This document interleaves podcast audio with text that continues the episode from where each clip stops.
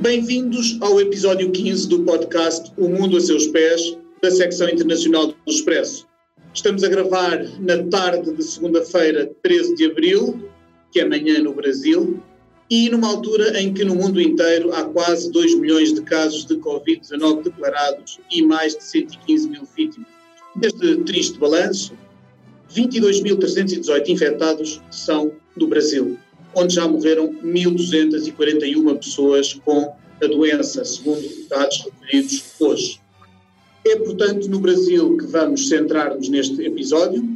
O maior país lusófono do mundo é esfiado durante esta pandemia por um homem que desvaloriza a importância do confinamento e do distanciamento social e que espalha informações sobre o coronavírus que a comunidade científica e o seu próprio Ministro da Saúde podiam para ajudar-nos a compreender o que se passa e as possíveis consequências desta crise, convidámos esta semana o Otávio Amorim Neto, catedrático de Ciência Política da Fundação Getúlio Vargas. Olá, Otávio.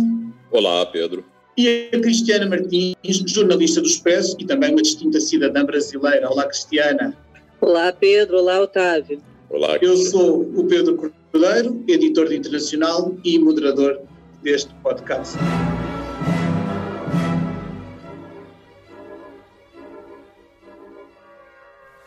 Algumas poucas autoridades, estaduais e municipais, devem abandonar o conceito de terra arrasada. A proibição de transportes, o fechamento de comércio e o confinamento em massa. Segundo Jair Bolsonaro, o que está em causa é uma gripezinha, um resfriado, uma fantasia criada pela imprensa. Em março, uma manifestação a favor do presidente e uma viagem aos Estados Unidos da América terão ajudado a propagar a pandemia, tendo ficado infectados dezenas de membros da comitiva presidencial. Na ausência da ação do governo central, cidades, estados, no Brasil e até os cabecilhas do narcotráfico nas favelas adotaram e impuseram medidas de precaução. Medidas essas que o presidente Bolsonaro considera histéricas. Bolsonaro chegou a tentar retirar competência aos Estados, limitar o acesso à informação, dispensar igrejas e casas de jogo de seguirem as restrições impostas pelas autoridades locais. Também promoveu uma campanha contra qualquer paragem da atividade no Brasil e todos estes desígnios foram travados pelos tribunais. Na semana passada, o presidente quis demitir o ministro da Saúde, cuja política tem criticado em público.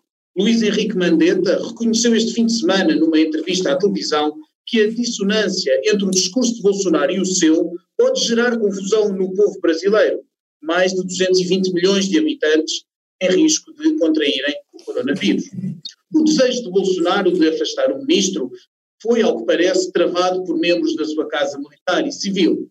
Ciclicamente, desde que a pandemia começou, circulam também rumores de que há desejos de afastar o presidente. Tudo isto gera uma incerteza brutal num tempo de grande perturbação social, sanitária, económica e política, pelo que eu começo por perguntar ao Otávio para onde vai o Brasil neste ano complicado de 2020?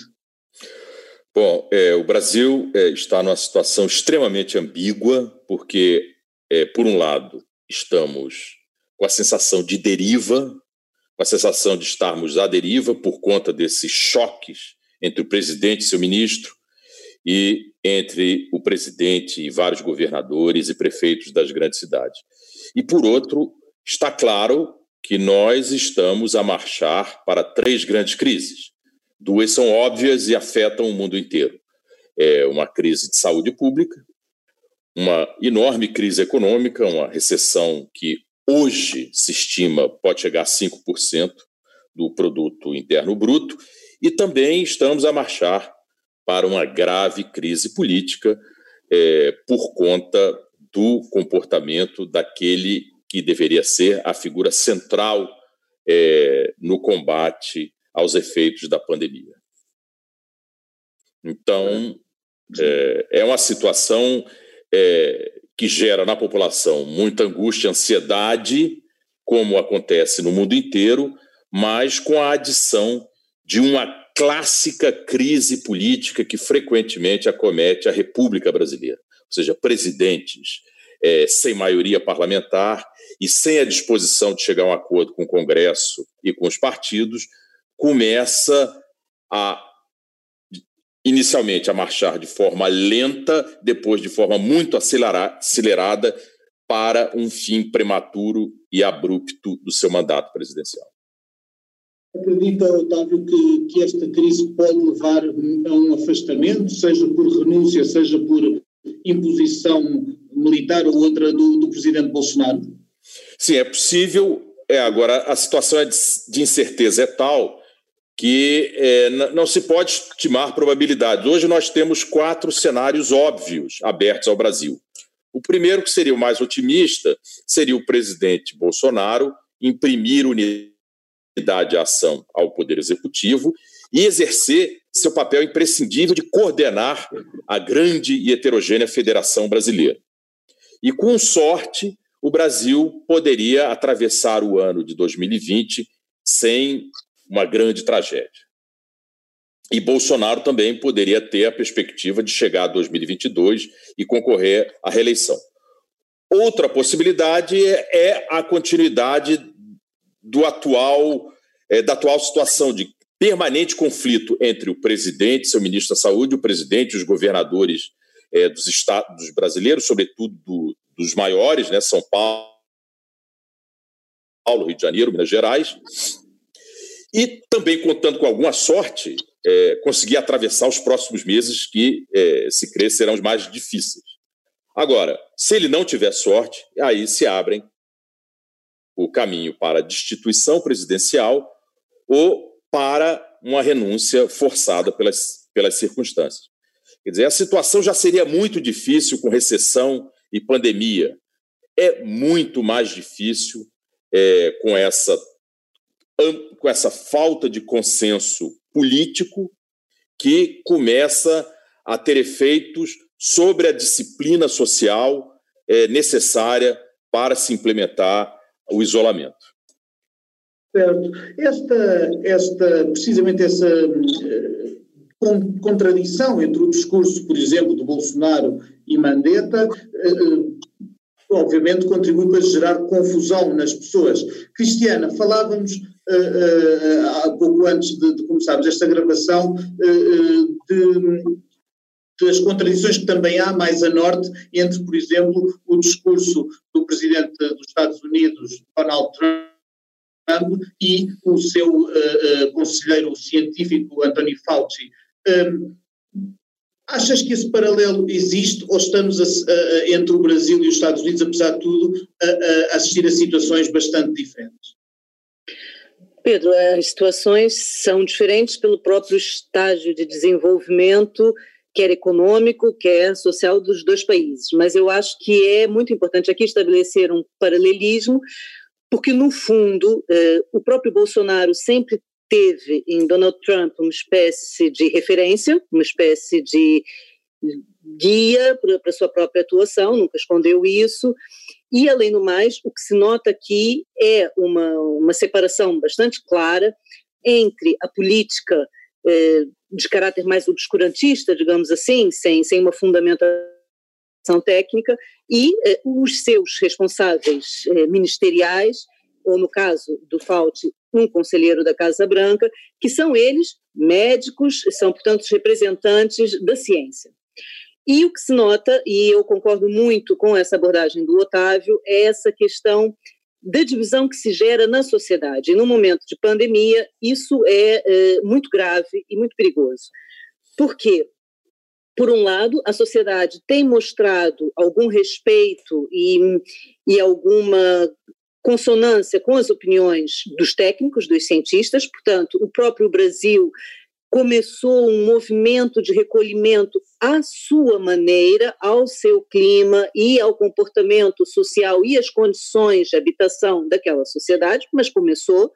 Encontrou em dois governadores, o governador de São Paulo e o governador do Rio de Janeiro, líderes que também eh, incentivaram a, a esse isolamento social a essa contenção de, de, de reuniões, de contatos, mas essa dissonância na voz do, do presidente é, é preocupante porque chega a um ponto que uma população que não, não será disciplinada por si só precisa de um líder. E se esse líder tem uma voz dissonante da voz da, da ciência, isso complica e, e, gera aqui confusão. Mas eu, encontro, sim, resposta à sua pergunta, um paralelismo, porque toda a argumentação, toda a narrativa que vinha sendo defendida pelo Bolsonaro, mesmo aquela que, que tu usaste no preâmbulo, da gripezinha, do resfriadinho, ir para a cadeia nacional, falar para a população nesses termos, eh, descredibiliza o discurso científico. E depois, por outro lado, temos uma luta quase inglória de alguém vir dizer, mas o isolamento é a nossa principal defesa contra a, a pandemia.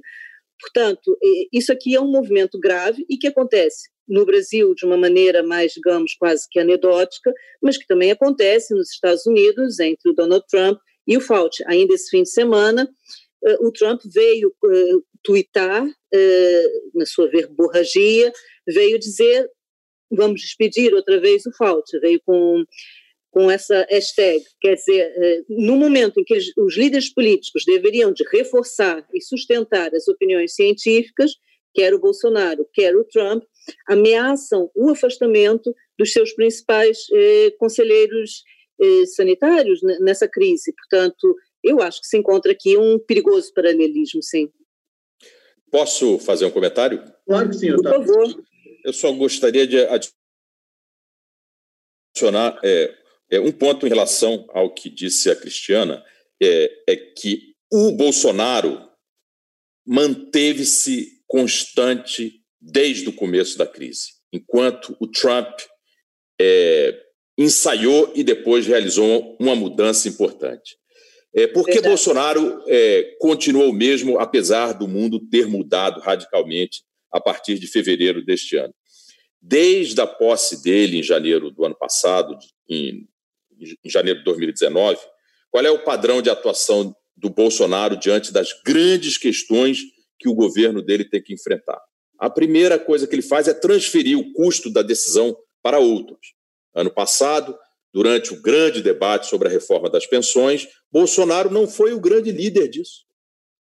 O líder da reforma das pensões foi o presidente da Câmara dos Deputados, Rodrigo Maia.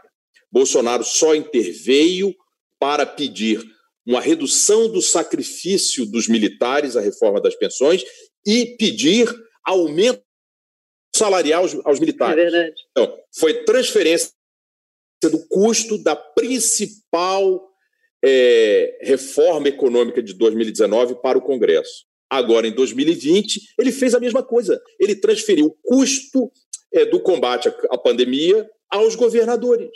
Ele não mudou. Ele continua atuando como sempre é, costumava atuar quando foi deputado federal por 28 anos. Durante 28 anos, Bolsonaro foi o líder da extrema-direita no Congresso, agindo como um lobo solitário, porque não tinha relação com nenhum partido, trocou de partido oito vezes ao longo da sua carreira parlamentar e, e sempre é, agindo desta maneira, de uma forma muito belicosa. Ele se acostumou a isso, já é um homem de 65 anos de idade, e já deixou muito claro que não vai mudar, mesmo sendo presidente da República. Otávio, mas eu tenho, desculpa, Pedro, eu tenho aqui uma dúvida que eu gostava de colocar ao Otávio. Então que é, é, dessa vez, ele está isolado em relação, aparentemente, em relação ao seu próprio núcleo de suporte militar. Porque, tanto quanto se tem percebido, quer o vice-presidente Mourão, quer uh, um importante general na, na, reserva, Paulo Chagas, que terá feito declarações uh, esse fim de semana, uh, estarão do lado do ministro da Saúde, do Mandetta. no Senado e na Câmara dos Deputados também estão a favor do, da atitude do Mandetta, e os principais governadores também. Portanto, qual é a, a possibilidade de sobrevivência a longo prazo de um líder, mesmo que coerente na sua atitude, mesmo que mantendo a sua atitude de isolacionismo. Mas a longo prazo, como é que um líder consegue é, sobreviver tão isolado? Eu concordo é, com você, Cristiano. O Bolsonaro acabou se isolando dentro do Poder Executivo, do qual ele é o chefe, e isso coloca essa grande questão.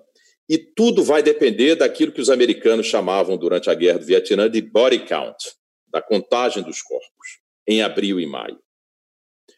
Se ele tiver sorte, e a gente sabe desde Maquiavel que os políticos precisam da fortuna é, para governar, ele pode escapar. Se não, se os corpos começarem a se amontoar nas ruas, como já se vê no Equador, na porta dos hospitais públicos, e se a recessão for de 5%, como começa-se a dizer hoje na grande imprensa brasileira, como um presidente poderá estar no Palácio Planalto em dezembro de 2022, é, no mês final, segundo a Constituição, do seu atual mandato. Então, é muito difícil. E vocês têm eleições esse ano, não é? Temos eleições é, municipais. É, há, uma, há, um grande debate a respeito de se elas devem ser mantidas em outubro ou se devem ser postergadas para dezembro. Isso será decidido pelo Congresso, com o apoio do Supremo Tribunal Federal. Mas a situação no Brasil é, é realmente muito complicada, porque, em geral, para ver a queda prematura de um presidente, quatro elementos têm que se combinar, que é ausência de maioria parlamentar, e isso Bolsonaro nunca teve. É, depois, uma grande crise econômica, isso não houve até o mês passado, mas agora, a partir de abril, a recessão vai chegar.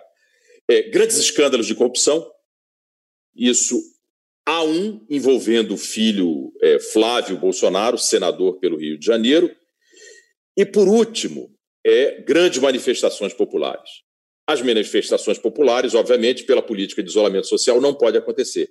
E o que é que os brasileiros têm feito, sobretudo nas capitais dos nossos 26 estados e mais o Distrito Federal, é batido panela à noite. Então, é uma situação é, nova, inusitada, mas é, se o presidente não mudar, tudo indica que a situação dele vai se tornar periclitante ao longo dos meses é, de maio e junho.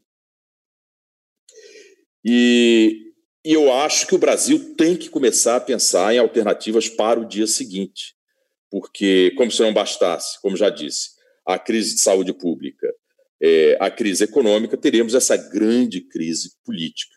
Eu ia perguntar-lhe, Otávio, a respeito disso e, da necessidade de uma alternativa que já se coloca, que se coloca em qualquer democracia, que se colocava mais com um presidente com as características de Jair Bolsonaro e que cresceu exponencialmente com a, crise que vivemos atualmente. Onde está a oposição brasileira? Onde, estão, onde está o PT nos seus escombros pós uh, Lula e Dilma? Onde está uh, o PSDB? Onde estão as referências da, da, da democracia brasileira?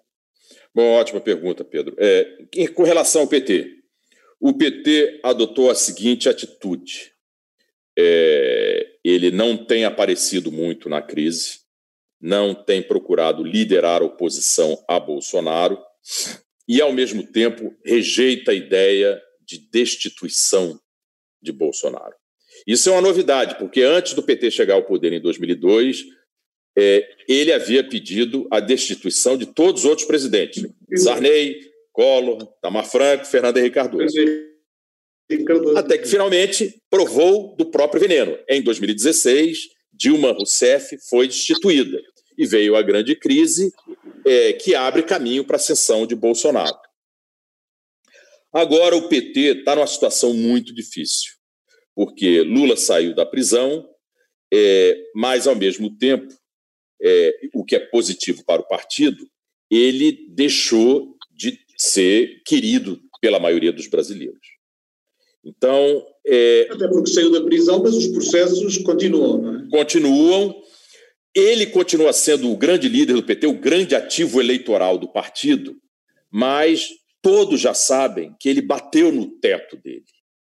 Ele pode chegar à segunda volta, ou um candidato do PT pode chegar à segunda volta, mas dificilmente ganhará a maioria na segunda é, é, para é, emplacar novamente a presidência da República. Então, o que é que deve fazer o PT? É, jogar o mesmo jogo que jogou em 2018, sabendo que dificilmente ganharia, mas pelo menos manteria a liderança da esquerda, indo para a segunda volta contra o Bolsonaro, ou deve juntar-se ao centro para formar uma grande frente democrática, de modo a ajudar o Brasil não apenas a moderar o Bolsonaro, mas fazer, mas ajudar o país a atravessar a grande crise é, que se avizinha. É, o que acontece também é que o Lula já é um homem de 72 anos de idade, já exerceu a presidência duas vezes e é o líder único do PT desde a fundação do partido em 1980. Ele está à frente do PT há 40 anos. E já se disse que o PT foi a grande criação partidária da história política brasileira, o que é verdade. Como é que um grande partido que quer ser uma organização moderna e quer mudar o Brasil pode ter o mesmo líder por 40 anos? Então, o PT, o Lula hoje é o grande ativo eleitoral do PT para 2022, mas ele é o grande passivo para o futuro do PT. Então, o PT, em certo sentido, age de maneira hábil ao não querer é, ir para a frente da oposição do Bolsonaro, porque isso ajuda o Bolsonaro. O Bolsonaro depende radicalmente da polarização política e ideológica para manter essa fatia de aproximadamente um terço de apoio que ele tem na opinião pública. Otávio, desculpa, mas o que quis dizer eh, essa troca de simpatias entre o governador de São Paulo, o Dória, e o próprio Lula? Quer Sim. dizer, eh, são tão antagônicos, são de universos tão distintos, e, e por que que, de repente, em pleno momento de crise pandêmica, aqui um, um discurso de, de, aproximação. É um oportunismo político, é uma realpolitik que se impõe. O Ciro Gomes não, não coloca hipótese de vir é, participar nisso. Quer dizer, que movimentações é que, é que nós, que estamos assim distantes, que lógica é que nós tiramos dessa, dessa aproximação entre figuras tão distintas? Olha, é, outra ótima pergunta. Eu acho é, que o Lula e o Dória é, fizeram a sinalização muito discreta, mas importante. Finalmente, é, tivemos um sinal dos partidos que não apoiam Bolsonaro de que, caso a coisa piore muito, eles finalmente vão começar a cooperar. Ao contrário do que tem havido em Portugal, como nós havíamos discutido antes do início do nosso debate, o líder da oposição declarou-se é, colaborador, não mais opositor ao governo para o Brasil chegar a essa situação, ainda as coisas vão ter que piorar muito. Os custos políticos da contínua competição entre a centro-direita e a centro-esquerda vão ter que aumentar para finalmente se materializar aquela que parece ser a melhor solução para dar conta do problema Bolsonaro, que é uma grande frente democrática varrendo da centro-esquerda, da centro-direita à esquerda. Falando dessa, olhando para o futuro e falando dessa triste perspectiva de as coisas piorarem muito, que infelizmente é, é, é realista, não pode ser afastada de momento, é, é preciso ver, nós que estamos em, em Portugal e numa, numa Europa Ocidental diferente, eh, eh, com diferenças em relação ao Brasil, é preciso frisar que a quantidade de pessoas no Brasil que vive em condições precárias, que não tem, uh, uh, portanto, condições de, de, saúde e salubridade uh, como já tem, felizmente, a generalidade dos, dos habitantes da Europa Ocidental. é bastante grande, assim como economicamente, a, a percentagem de pessoas que vivem ao dia, digamos assim, que vivem na, em, uhum. em trabalhos de economia informal e ao dia, portanto, há ou não aqui um potencial de devastação maior ainda uh, do que aquilo que já estamos a ver nos países europeus e que é gigante. Sim, claro que há, e essa é a grande dúvida, né? Qual vai ser a extensão da catástrofe é, entre os mais pobres do Brasil, nas, nas favelas das grandes cidades e nas cidades pobres do interior do norte e do nordeste. No norte, a crise da saúde já está muito séria. É, a situação já está séria em Fortaleza. E, segundo o próprio ministro da Saúde, a situação deve ficar. O Rio de Janeiro, por conta das suas favelas, é, deve estar numa situação é, de emergência muito séria nas próximas semanas. Pedro e Otávio, eu acho que aqui alguns números que nós podemos passar aos nossos ouvintes que são importantes. Por exemplo, uma notícia de hoje diz que um quarto dos mortos no Brasil eh, está fora do, dos grupos de risco, não é? E uma informação muito recente também diz que 95% dos hospitais nas cidades de Rio de Janeiro, Fortaleza, Manaus e São Paulo já estão a chegar nos limites. Portanto, esses são sinais muito concretos dessa dura realidade que o Otávio estava a falar e, e, e para qualquer pessoa que, que gosta do Brasil, conheça o Brasil, como tantos portugueses, e para nós que aqui estamos, é, é um bocado assustador pensar na realidade das favelas, realmente, é pensar nas populações originárias como os indígenas, que, que já morreram. Eh, os últimos dados que eu tenho são de cinco indígenas, inclusive pessoas bastante jovens, um, um adolescente, uma mulher de 44 anos. Portanto, são sinais eh, muito preocupantes é, porque o Brasil ainda está numa fase inicial da, da pandemia. Não é? O agravamento, como o próprio ministro da Saúde disse ontem, vai se dar sobretudo em maio e junho. Portanto, nós estamos é, a ver é, apenas a ponta realmente do iceberg dessa, dessa pandemia e que vai ser muito triste dadas as condições de vida dessa população. É, eu, eu, concordo com você, mas é, ainda que minha visão seja pessimista, o Brasil ainda tem alguns ativos importantes. Em primeiro lugar, nós começamos mais tarde. Tivemos é, a oportunidade de observar o que aconteceu na Itália, na Espanha, França, é, Reino Unido, Estados Unidos.